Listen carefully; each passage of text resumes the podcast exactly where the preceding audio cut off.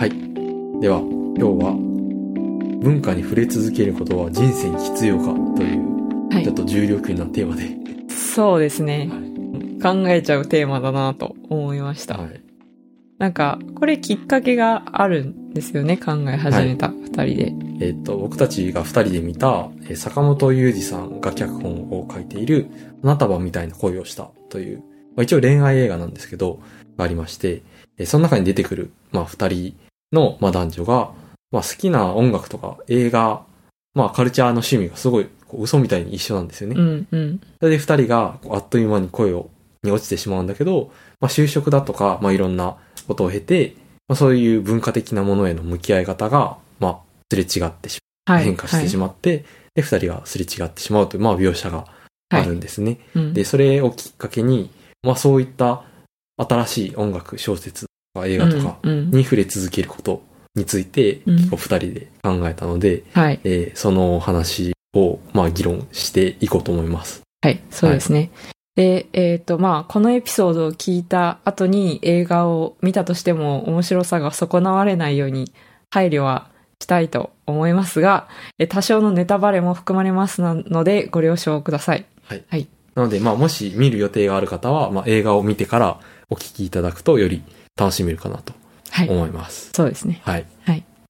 ということで、まあ、新しい音楽を聴かなくなったなとかありますよね。うんうんなんか、聴かなきゃとか、こう、とか、こう、誰とかさんの新作が出たから読まなきゃみたいなのって、特にすごいカルチャーに敏感な人たちの中では、こう、教養としてやんなきゃいけないみたいなのってあったりしますよね、多分ね。うん。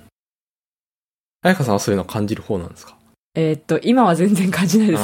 えーっと、でも、私、大学の時は映画作ってたことがあって、はいはいはいその時期はもう義務感のように。こう見てましたね。特に、まあ、こう、B 級の邦画を見てました。自へ分で作ることも考えて。なんかその辺ってやっぱり、こう、知る人ぞ知るみたいな映画がやっぱ多いから、うんうん。なんかそういう意味で、なんか、こう、乗り遅れないようにしなきゃと思って頑張ってみえてた。ー けど、うん、なんか、作らなくなってから一切見なかった。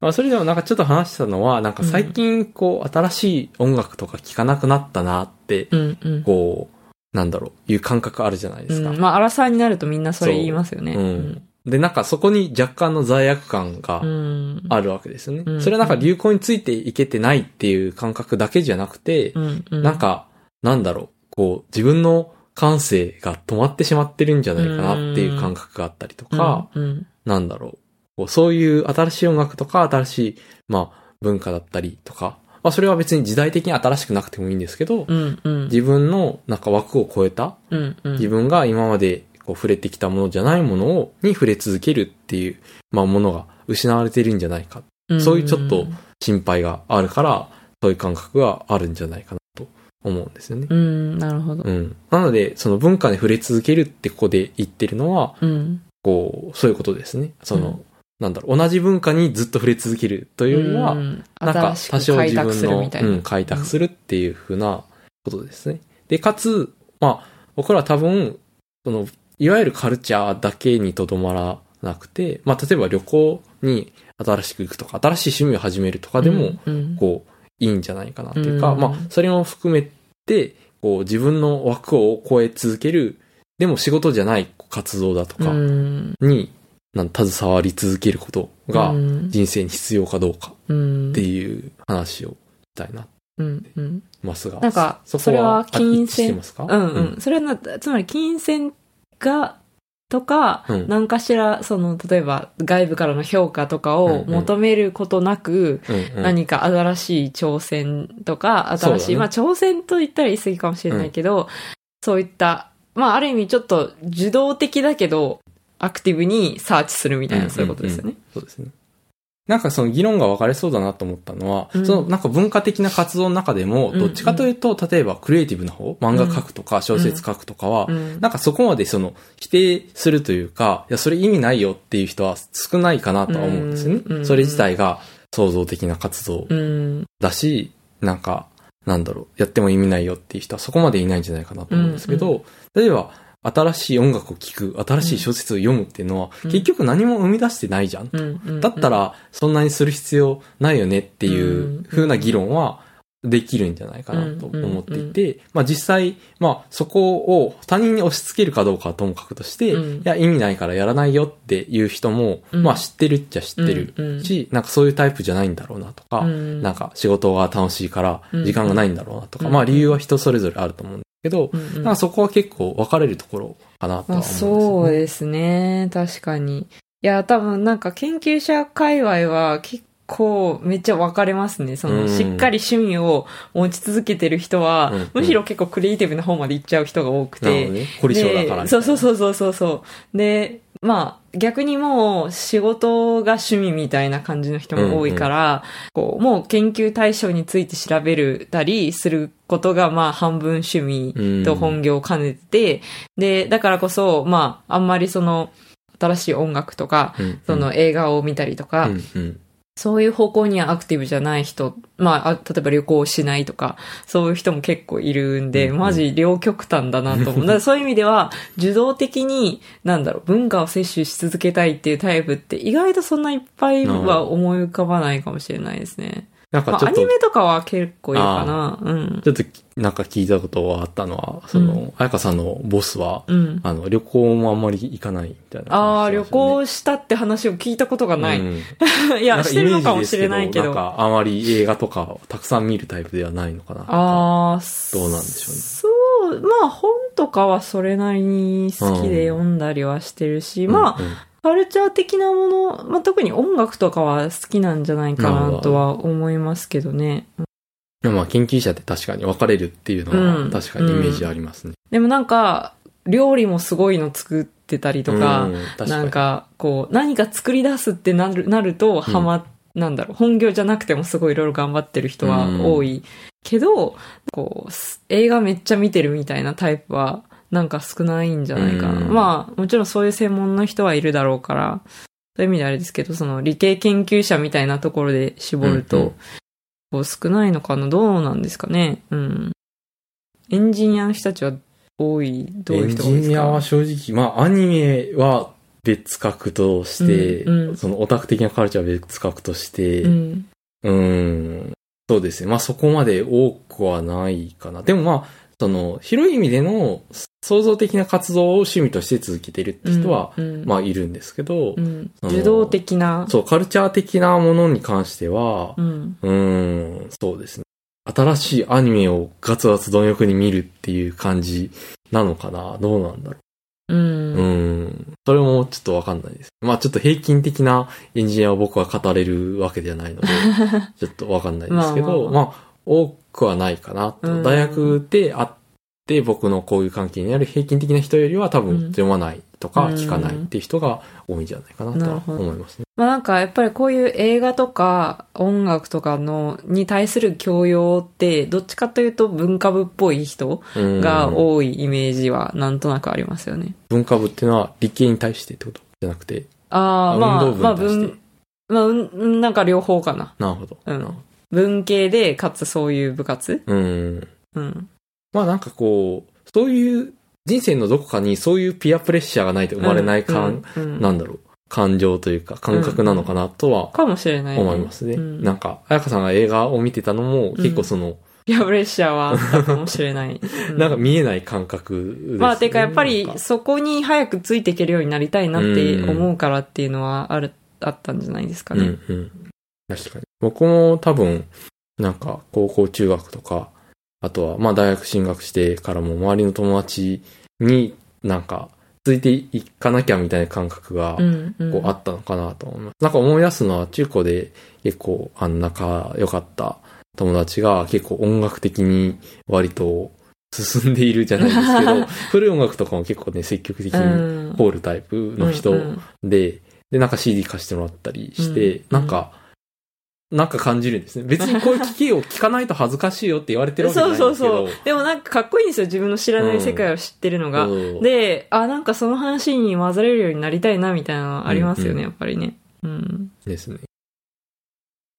まあ、そういう経験が結構効いてるような気もしなくもない。ということは、うんまあ別に、なんだ、職業っていうことが、まあ、要因として聞いてるっていうよりは、なんか結果的にそういう、なんか、なんだろう、そういうばらつきができたって考えあるのかなっていう。エンジニアだから聞かなくなるっていうことはそこまでないうん。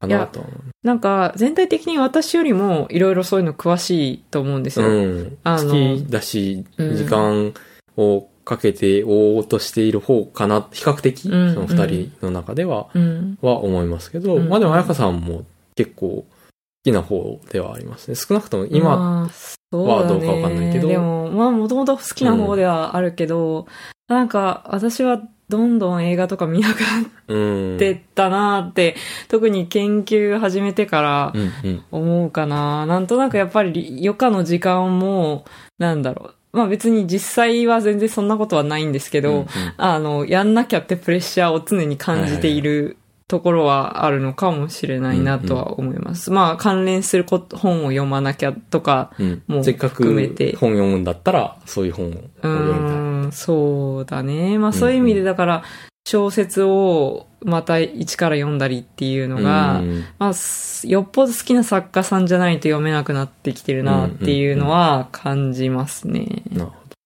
なんか僕は結構、なんか、なんだろうな。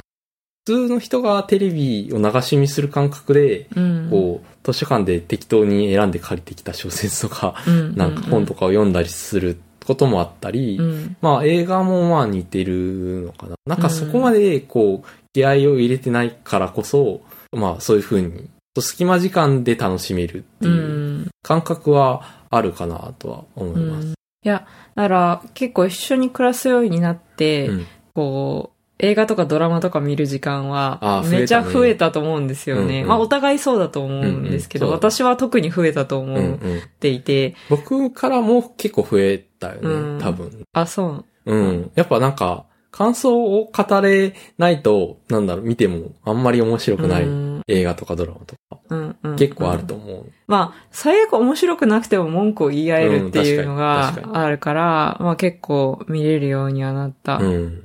よね。だけど、それが果たして人生に必要かってところですよ。うんうんうん戻りましょう。そうだね。確かに。必要だと思いますか？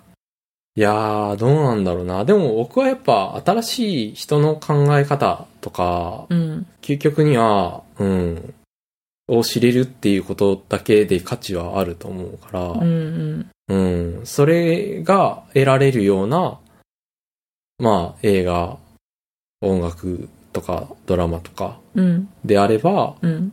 別に価値はあるし、うん。なんか、こう、それを、こう、得るチャンネルが、うん。うん。まあ、なんでもいいけど、一つだけっていうのは、結構、視野が狭くなっちゃうんじゃないかなとは思います。うんだからそれは音楽だけを掘り続ける人っていうのも逆にどうかと思うし、映画だけから、ひなんだろう、こう人類の営みを学ぶみたいな 人もでも。いるよね、そういううん専門のチャンネルを持ってる人。うんでもめちゃくちゃ詳しい。でも、その中での多様性がめちゃくちゃあるっていうのは私は別に悪いことではないと思うけどな。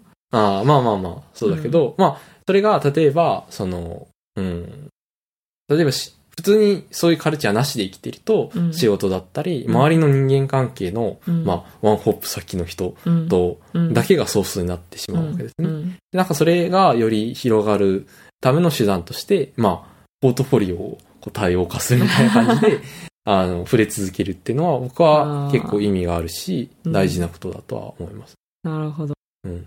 なるほどですね。いや、なんか私は結構人による、まあ最終的には人によるってことだと思うんだけど、るまあそこを掘り下げたいっていうのがうん今の話なんですけどね。なんか、こう、私の中では結構食事の好みみたいな感じなのかなと思っていて、うんうん。もちろんその映画とか音楽がある日どうしようもなくこう心を救うような日っていうのはあるんですけど、うんでもなんか普段の日常レベルだと、まああくまでもスパイスみたいなものかなと思っていて、うんうん。でもその、なんだろう。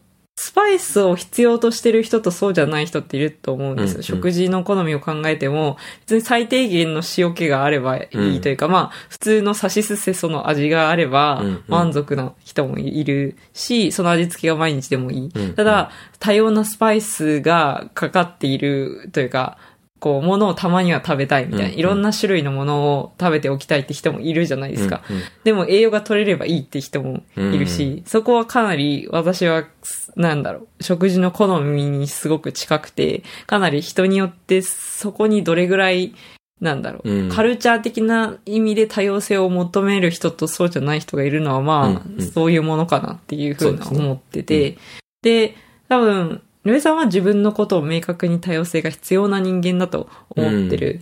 けど、ど、まあ私は結構ハーフハーフで、うんなんか、まあたまには、なんだろう、スパイス効いたもの食べたいけど、うん普段は別にいいかなって思うタイプ。で、そのちょうどいい頻度をまだ見つけられてないかな。なるほど。うん。なんか、今まではちょっと確かに少なかったのかなとも思うけど、うん今はちょっと多いのかなとも思うし、うんうんうんなんか、うまい塩梅を見つけたいですね。そうですね。うん。まあなんかこう、なんだろう。ある時、なんだ、そういうカルチャーにしか救われないみたいな体験をするとは思うんですけど、うんうんうんなんか、こう、それは、ある程度、なんだろう、読んだりとか、うんこう、聞いたりとか見たりとかっていう、こう、基礎体力がないと、うんそこにたどり着けない。うんうんうん。とは思うんですよねそうですね。だから、なんだろう、その筋肉を失わないための、うんうんに、なんだろう、見続ける、聞き続けるっていうのは、多少。いるのかなという、なんとなくの感覚はあありますね。別にその日に備えて、なんか、筋トレをしてるってわけではないん。ですけど。いや、でもそれはすごく感覚としてはわかりますね。うん。その筋肉を衰えないようにしたいっていうのは、すごく分かって、でもなんかどれぐらいの筋肉が、うん。こう、健康必要な、そうそうう。そう、自分の健康維持に必要なのかってことだと思う。うんカルチャー筋トレです。うん、そう、カルチャー筋トレね。なんかやっぱりどれぐらいその好きなコンテンツの厳選度合いと、そのうまく新しいものを取り入れていくっていうのそのバランスが結構難しいなぁと感じながら、るほうん、現代社会で仕事をしながらカルチャーに触れ続けるところはやっぱり。そこになってくるのかなっていう感じはするんですよね。ちなみになんか、まあ、当然人によるんで、もう一般化難しいというのは承知の上で、こう研究者はカルチャーに触れ続けるべきとかってありますか？いやーだから救われるってことあるんですかね？どうなんでしょうね。いや、多分全然そういうの興味ないというか、少なくともそういうのを全く話題に上げない人はめっちゃ多いと思いますね。うんうんだから、それは結構もう、なんだろう、仕事と実自己実現を、が一緒くたになっちゃってるみたいな。まあ、うんそれは、不健全なとこでもあると思うんですけど、うんなんか、そういう傾向があるからかなという気はしていますね。なく。まあ、そもそも研究自体がカルチャーみたいなもんだから、まあそうだね、確かうに。ん、っていうのはあるのかな。な一方でもうちょっと多分、まあ職業によっては、あの、まあ、それはなんかどんな職業でもそういう人はいると思うんですけど、うんうんあの、仕事はなんかまあ、あの、生きていくためにそれなりの感じでやって、うん。趣味こそが自分の人生だみたいな人もいるわけじゃないですか。まあ趣味とかカルチャーに浸ってる時が自分の人生だって感じる人ももちろんうんいるし、何を自分の人生だと感じるかっていうことだとも思うんです。よ。うんうん。まあなんか、言われてハッとしたのは、なんか研究的なトピックで話してることって結構なんか、なんだろう、あの映画ってあれに似てるよね、みたいな、うんうんうん。そういうちょっとディープなカルチャー会話と似ているところありああ、ますよね。そうそうそう、そういう感じがする。結局、なんだろう、それも論文とか深読みしていくと、うんうん。あ、これは誰とかの弟子だからうん、こういう考え方をするんだなとか、そう。こういうテクニック知ってるんだなとか、なんかそういうのを、こう、なんだろう。ね、そ他の先輩がサラサラっと解説してて、ああ、みたいな。うんだからなんか、それってかなりね、あの小説で、あ、これは何々派の何々源流がどうのこうのみたいなのと、これのオマージュですね、みたいな。うんうんうんまあ知らなくても楽しめるし、読めるけど、うんこう知ってるとよりうんうんうん。わかるっていう。うん。だからまあ、わりかしそういう風潮はあるかもしれないですね。なるほど。そのクリエイティブな意味での自己実現と、まあ仕事が一体化しがちっていうのもあるし、うん。そのなんかカルチャー的な欲求だったり、うん。あの、そういう通じ合う感覚みたいなものも、まあ仕事の中である種こう満たされるところが。そうだね。そのちょっとオタク的な感じのこう、知識の、こう、なるほどつながった時の喜びみたいなのが、すでに一研究っていう営みの中に、こう、入っちゃってるみたいな。とこはあるのかもしれないですけど。なるほど。まあ、それとは別に普通にね、まあ私は比較的映画とか音楽とか、うん新しいの掘るのは好きな方だと思うんですけど、うん、まあそれでもやっぱり適切な量に関してはわからないなと思いながら。まあ時間はもちろん有限ですし、うん、うん。まあ時間は有限っていうのはまあ言われがちだけど、うんそのエネルギーも有限。やっあ、そうというのそうそう。はあるよねうん、そうなんですよ。うん。ぱり、こう、24時間の中で起きている時間の中でも、やっぱり意味のある新しいことをできるエネルギーがある時間ってそんなに長くないわけで、そうですね。そうそれをどこに使うかっていうのは。大事です。だから疲れてる時見れないドラマとか映画とかってありますからあねあ。そうだね。だって、あれって別に受動的に見てるだけだから、まあ見ればいいんですけど、んでもスタートボタンが押せないタイプのやつってありますよね、うんやっぱりね。ある見やすいアニメとか、うん見やすい映画とかと、全然見る気が起きないっていう。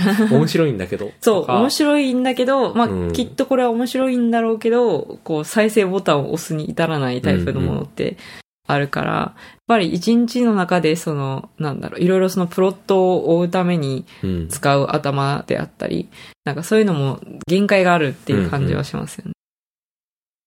ね、まあ逆にこう、ローエネルギーでもできちゃう、まあうんゲームとか、そうね、ね。漫画読んだりとかもあったりするわけです。うん、うん。うん。そう、だから、なんだろう、いいコンテンツって結構疲れるじゃないですか。うんうんまあ、疲れないいいコンテンツってあるんですけど、でもやっぱり、こう、すごく何回もよ読み返したくなったり、何回も見返したくなるもんって疲れる、まあですよね。結構。で、それでもやっぱり、なんだろう、つ疲れるけどカルチャーに触れていたい時っていうのはやっぱあるから、うんそういう意味でアンテナが腐らないようにし続ける必要はやっぱりあるのかな。ちなみに、まあ僕はこれはもう完全にブーメランだし、うん。こう、自分でお前が言うかって感じなのはわかるんですけど、うんこう、例えば、こう、ローエネルギーでもできる漫画を読んじゃったり、ゲームをずっとしちゃったりってあるわけじゃないですか。あるある。その時間でカルチャーに触れた方がいいじゃないですかって、こう、なります厳しい。けど、それ厳しいねんだけど、でも、いや、なかなか難しいんだよね。いや、難しいんだよね、それがね。いや、てか結局それはもう、新しいカルチャーに触れる体力はないってことですよ。なるほど。うん。うんないから、そっちに行っちゃってる。で、それらはかき集めても、うん。一個分にはならないと。なんか、時間はかき集めたらなるけど、ね。体力はかき集めてもならない。うん。確かに。ある程度まとまった、なんか、チャンクのうん。時間と、なんか、エネルギーが、っていうのは、うん。確かになと。うん。うん。映画別にスロー再生しても薄まらない。薄まらないからね。むしろカットのここがこうでとか気になっちゃう、絶対スロー再生とかしたら。逆に1.5倍速だったらってあるかそうそうそう。もしれない。うん。そうそうそう。いや、逆に1.5倍速の方がいいと思う。なんか、確かに。その辺の細かいところを。うん。それはありかもね。まあうんなんか少なくとも、こう、アニメとかだったらうん。見れるし。まあなんか意外とね、見たいなーって思ってる、ぼやっと思ってるけど時間ないなって時にもう1.5倍速に にしちゃうっていうのは、まあもちろん映画好きの人が、こう、から批判を受けるとかっていうのは置いといて、うん。そ、の、ね、なんか時間なかったり疲れたりっていう時には、うんうん。まあ別にね、いや、でも映画はさすがに1.5倍じゃ見れないか。まあまあ、アニメくらいかな。うん、ものによるとは思うけど。まあ、あとは最近はすごく映像に関して作る側の気持ちを考えながら見たりするようになったんですよ。で、なんでかっていうと、まあ映像系には手を出すなっていうアニメを、うん。あの、りょうえさんのね、勧めで見たんですけど、まあ、てか一緒に見てたんですけど、あれを見ると、あ、こうやってできてるんだとか、ここはすごい手かかってるなとか、うんここはちょっと、あの、引きの絵で足してるなとか、はいなんかわかるようになっちゃって、なんか、映像権、映像権には手を出すなってアニメは、えー女子高生3人はい。が、えーアニメを作る話。はい。はい。ですそうですね。で、結構、その、制作の、なんだろう、まあ、細かいうん。こだわりだとか、うん。それを、こう、盛り込みつつ間に合わせるための妥協だとか、うん。うん。なんだろう、クリエーションということの、まあ、なんだろう、ジレンマみたいなのを扱ってて、うんうんまあ非常にいい作品だし、うん中さんはなんか研究者としての自分に重ね合わせて深く染み入るところがあったように見受けられました、まあ、その監督の、お前が決まらないから他のみんなが、こう、何も進まないんだよ、みたいなことを、うんうん。そ監督役の、あの、子がいるんですよね、うん。浅草さん。う。なん。かさうん。監督とか脚本をやっていく、まあ、その、しプロジェクトを引っ張るうん。立場の人がうん。結局自信を失ったり、うん。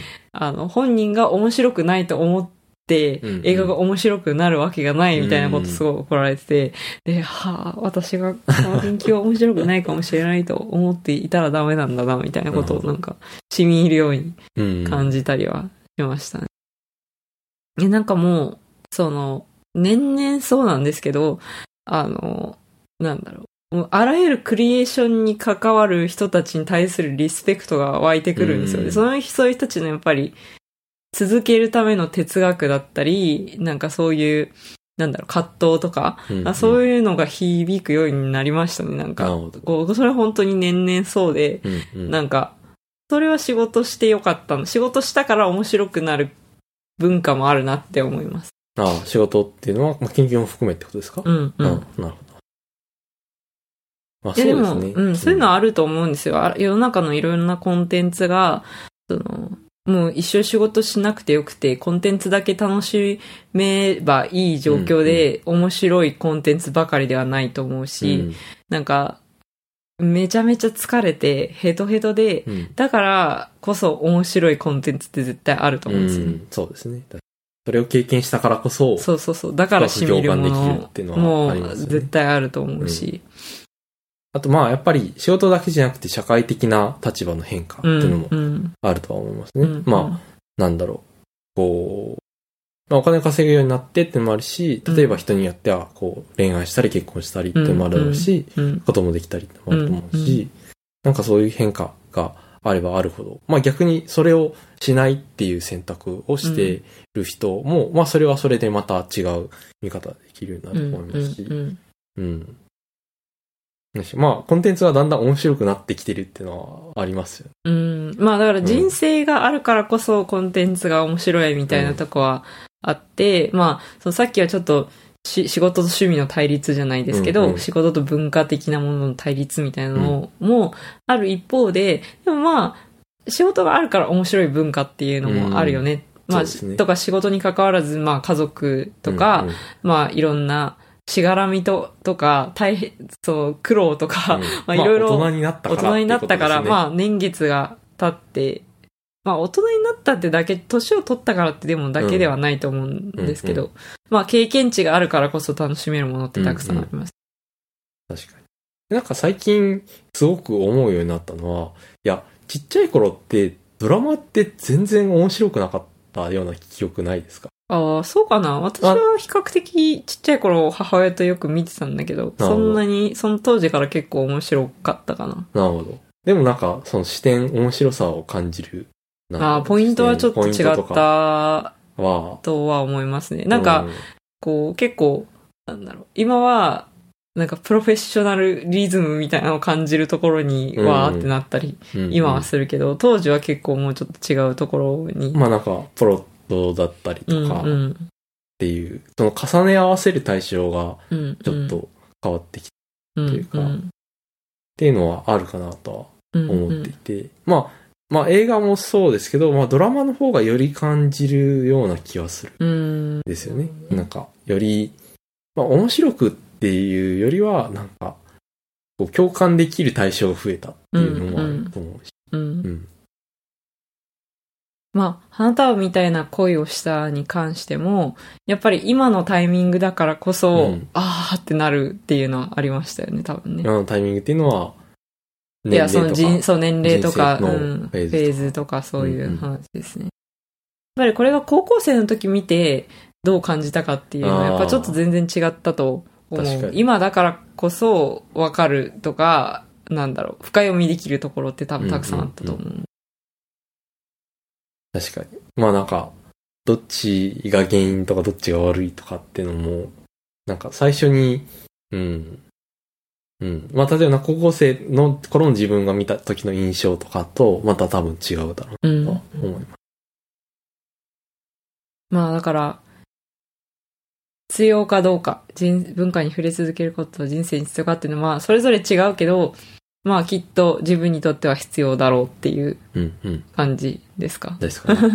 まあ、より良い付き合い方はちょっと探してみる。うん。まあ1.5倍で見るとか、わかんないですけど。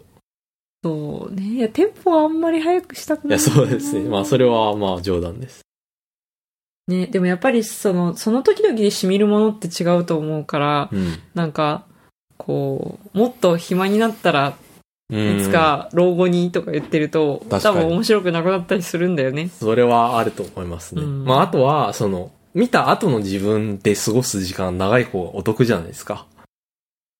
とは思いませんそうかな。僕は早く見とけばよかったなって映画は、正直、今、ちょっと古い作品とかうんうん。を見て、うん。あるような気はします。ううんん。でもなんかそれって結局その、積分だから、いつ、後の方が、もちろん時間的な余裕はあって、うんうん。あの、見やすいのかもしれないけど、うん。まあでもなんかその、なんだろう、機械損失を、うん。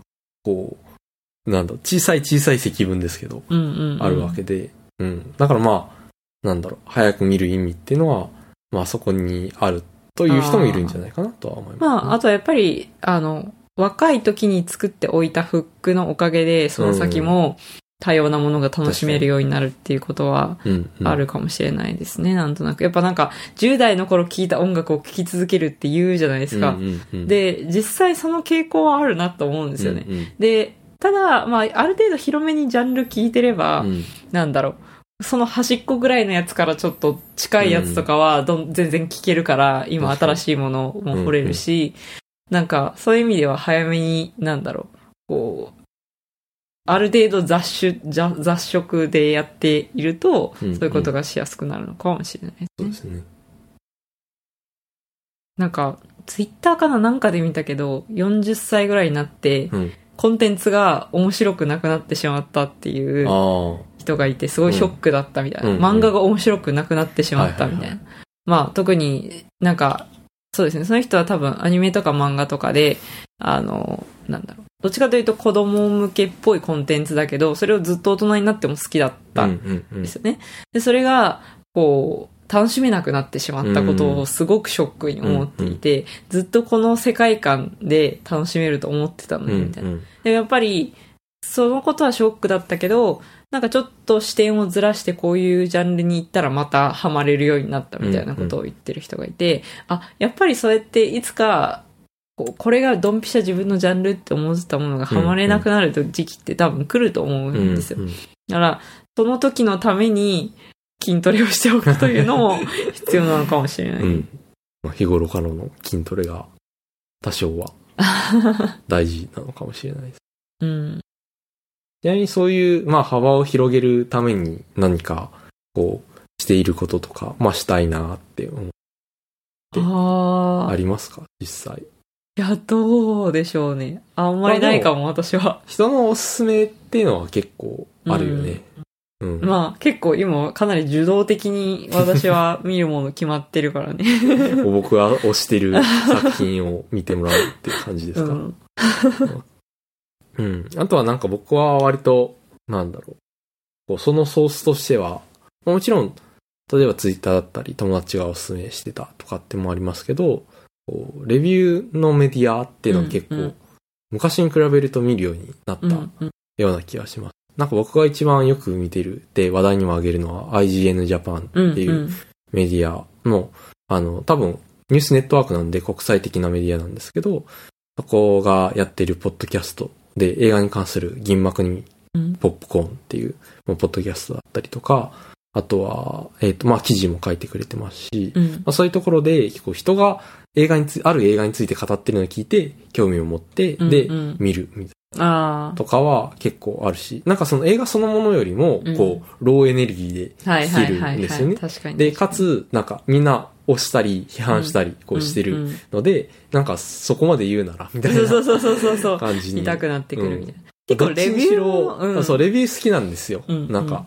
で、その、疑惑とかを聞くと、なんか1時間ぐらいもう熱弁して語ってる回とかがあって、うんそんなに、こう、なんだろう、人を、まあ、怒らせたり、逆に、なんだろう、興奮させたりとかするうんっていうのはどういう作品なんだろうな、みたいな。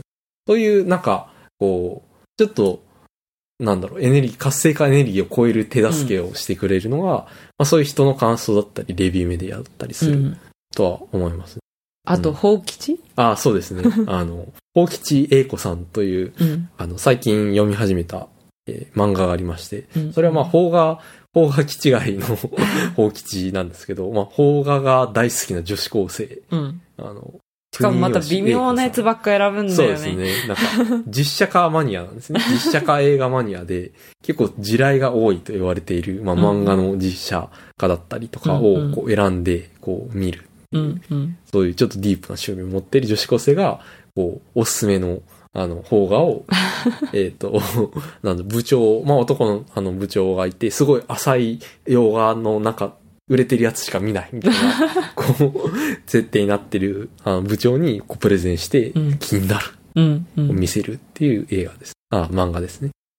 まあそれも結構ね、そのコンテンツプレゼンものとしてすごいよくできていて、うんなんか、なんだろう、最初は、あ、あやかさんちょっと読んで、だんだんハマりつつあるって言ってましたけど。そう、最初はちょっと、なんか感性がわからなかったというか、読み方がわからなかった。だって、なんだろう、見てないものの感想をうん読むって結構ね、どうし体力使うじゃないですか。それが面白いんですうっていう。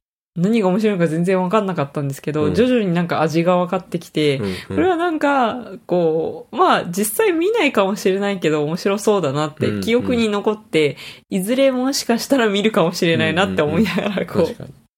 読んでるっていえだからそのウィッシュリストを増やしていく作業って意外と大事だったりしますよね。うんうんなんかね。映画、例えば一本見る、えアニメ見るってなっても、その全く出会いが、何も接点がない、うん。自分が見たことのある役者が全くいないみたいな映画って、基本やっぱ見る活性化エネルギーまでたどり着かないんですけど、うん、なんか、例えば、この、なんだろう、漫画で取り上げられてたな、うん誰々が見たって言ってたなとか、うんうんこう役者が知ってる人だとか、そういう加点法でだんだんこう、超えられる域地を超えたら見うんうんるみたいな感じだとは思うんですね。うん。いや、花束も実際そうですいや、よね。花束は本当に、多分あの、なんだろう。最初のトレーラーの感じだけで見るかって言われたら見なかった気がする。ですねあんまりなんか単、な、なんだろう。いわゆる恋愛映画が好きかって言われると、そんなでもないので、うんうんうんうん、なんか、あの、漫画原作の恋愛ものとかって結構あるじゃないですか。うんうんでなんかあんまりハマれないんですよ。うんだから、まあ、今回はあんまり好きじゃないかなって思ってたんですよね。花束みたいな声をしたに関しても。でも、二人とも坂本ゆうじさん。のうん脚本がすごい好きで、まあ、カルテットがハマるきっかけだったんですけど、同じ監督の人だよね。そうですね。うん。まあ、それをきっかけとして、で、あとはまあ、あの、有村架純、うんあの、主人公のうちの一人なんですけど、うんうんまあ、あの、彼女の演技を他で見る機会があったっていうのもあって、まあちょっと、そうやってちょっとずつね、加点されていってね。っていうのはね。うんうん。まあなんで、その、やっぱり見る体力がないとか、きっかけがないっていう人は、まあそういう、こう、カルチャーについて話している人の話を、うんまあうん耳にちょっとずつ入れていく、もしくは、うんうんまあ、法吉読むみたいな。うん法吉は別に参考に、そこで加点される映画がどうなんだろう。ちょっとディープすぎるかわかんないですけど。そうだね。うん大吉はちょっとディープかもしれないけど。うんうんでも、うん、いや、なんか研究室とかでさ、うん最近見た映画の話とかした？全然私、そういう話をした記研究憶が室ではなくて。確かにしないかな。職場でもでもしないよね。まあ、職場では逆にとかまあネットフリックスのドラマとかは割と、あの、話に上りますね。ああ、うん。なんかそういう話も全然しないな、ネットフリの話とか、最近見たなんかの話って、同僚の話、人とも全う然話さないし、僕はなんか、か職場で同僚と定番の週末何したっていうトークに、こう、あ、なんかコンテンツとか見たら、その話も結構するうん。んですね。で、こういう映画見たよとか、うんうんこれはおすすめだよ、みたいな。うんうんまあ、まあゲームが多いですけど、でもまあうんこういう映画見て面白かったよ、みたいな話もしてくれるので、うんうんそれで結構広がったりはしてますね。あの、ちょっとこの多分、ポッドキャストにもかつて、だかな、あのタコのドキュメンタリー？ああ、うんうん。えっと、オクトパスの神秘 My、 My Octopus Teacher。 My Octopusスティーチャーっていうのは同僚がその時に話してたうんうんうんので、なんだこれはって言って、まあ、そうだったんだ。そういう感じそういう経緯でした。うん。確かに。まあでもなんかそういう話をする、まあグループとそうじゃないところもある。うんうん。そういう差はあります。うんうん。はい。まあじゃあ、カルチャーについて話している話を聞くっていうのもいいですよということで。そうですね。はいなんかだいぶ熱く語りましたね。じゃあ今回は、文化に触れ続けることが人生に必要かというテーマで話していかいきましたが、いかがでしたでしょうか？はい。まあ、えー次回もまた聞いてください。それでは、さよなら。さよなら。